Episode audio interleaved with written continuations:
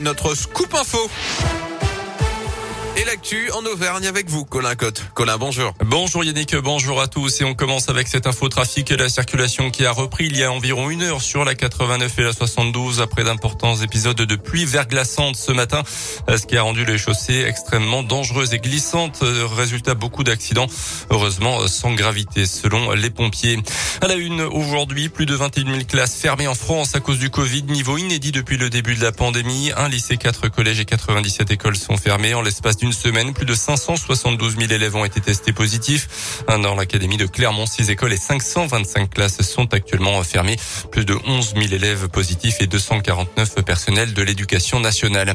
Les personnels soignants du CHU de Clermont vont rejoindre à partir d'aujourd'hui à 14h le mouvement national des minutes de silence. Mobilisation apolitique sans récupération pour alerter les usagers et les politiques sur la situation critique à l'hôpital public. Il est enfin de retour après une édition 100% en ligne l'an dernier c'est bien dans les salles de l'agglomération clermontoise que le Festival international du court-métrage donne rendez-vous aux spectateurs à partir d'aujourd'hui. La 44e édition du festival s'ouvre aujourd'hui et se poursuivra jusqu'au 5 février. Dans le reste de l'actu, les épreuves de spécialité du bac vont-elles être reportées? Elles sont prévues normalement du 14 au 16 mars prochain. Les syndicats d'enseignants rencontrent le ministre Jean-Michel Blanquer. Aujourd'hui, les profs évoquent le retard conséquent pris dans les programmes, alors que la plateforme d'orientation Parcoursup a ouvert ses portes la semaine dernière. Une bonne nouvelle pour l'économie, la croissance française a atteint 7% en 2021, du jamais vu depuis plus de 50 ans. Après une année 2020 marquée par la récession à cause de la pandémie, chiffre donné par l'INSEE ce matin, l'économie française dépassant désormais nettement son niveau d'avant-crise sanitaire. Elle pratique le même sport, mais pas dans les mêmes conditions. Les footballeuses 10 heures disputent les huitièmes de finale de Coupe de France dimanche face à Lille. Et ce n'est pas la première fois depuis plusieurs saisons euh, qu'une équipe de l'aglo boulinoise n'a pas atteint ce niveau de la compétition. Une belle fête qui se prépare, mais beaucoup d'amertume aussi chez les dirigeants du club.Car à l'heure où beaucoup disent soutenir le sport féminin sur le terrain, la réalité est différente et la parité n'est qu'un lointain souvenir, ce qui agace particulièrement le président du club 10 heures, Dominique Darnay.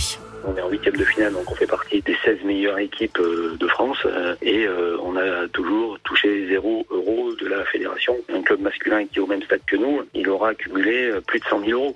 C'est nous qui devons payer l'organisation des matchs. Les équipes qui se déplacent, elles se déplacent à leurs frais. Les clubs masculins, tour après tour, touchent des dotations en short, chaussettes, maillots. Et nous, les filles, eh ben, on a que les maillots. Et encore, souvent, un tour sur deux. Je sais qu'on n'aura pas l'égalité parfaite tout de suite, mais qu'on arrive quand même un petit peu resserrer un peu les rangs. Et quand on arrive en huitième de finale du Coupe de France pour les filles, je comprends pas qu'on n'ait pas 10, 20 000 euros de dotation. Enfin voilà, ça me paraîtrait le minimum pour exister.